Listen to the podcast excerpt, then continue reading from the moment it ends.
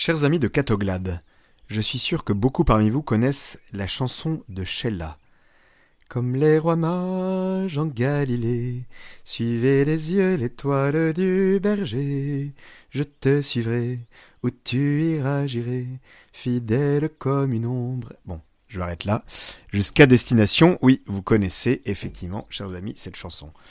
Eh bien oui, elle a raison, Sheila, il nous faut imiter les mages, faire comme les mages.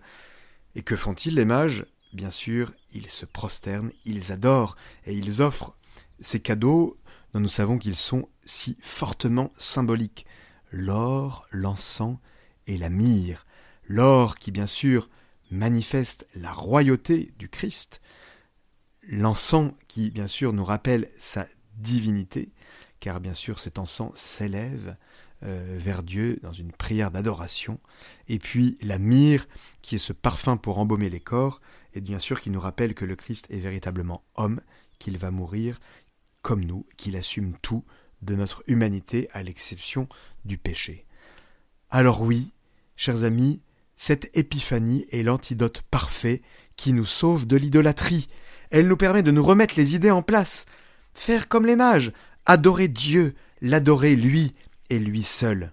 Oui, en finir avec l'idolâtrie, cette idolâtrie qui nous guette tous dès que nous nous éloignons de Dieu, dès que nous nous éloignons de Jésus-Christ, en qui Dieu s'est fait tout proche de nous, dès que nous choisissons un autre roi, dès que nous nous trompons d'agenouillement.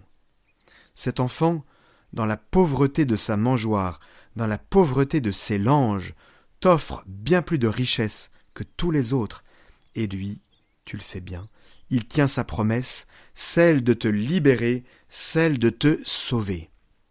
Oui, mais tu me diras que le salut, c'est trop lointain, c'est pour l'au-delà, sauf que pour toi, je te le dis, cher ami qui m'écoute maintenant sur Catoglade, le salut, c'est dès aujourd'hui, à travers des libérations.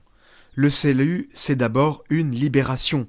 Le Christ est venu pour nous libérer de toutes ces illusions grotesques, de toutes ces étoiles qui brillent mais qui ne sont pas de l'or, qui brillent et nous mènent vers des pièges, de tous ces petits tyrans qui cherchent à nous rendre dépendants, à nous enchaîner.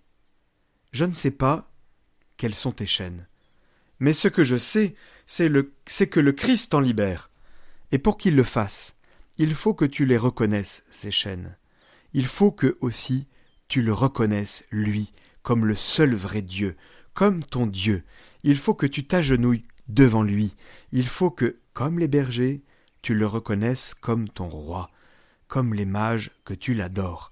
Il faut que tu l'aimes, lui, plus que ton tyran domestique, ton portable, ton disque dur truffé de films, ton internet et ses sites pourris, ta carrière, ton ambition dévorante.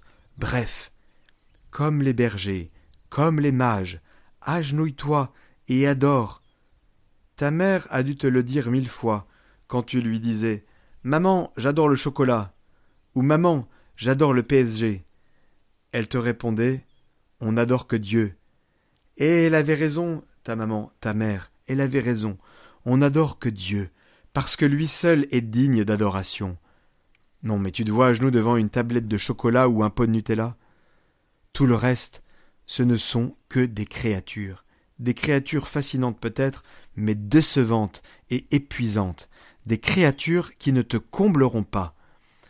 Alors, cher ami, qui m'écoute aujourd'hui sur Catoglade, agenouille-toi devant Dieu.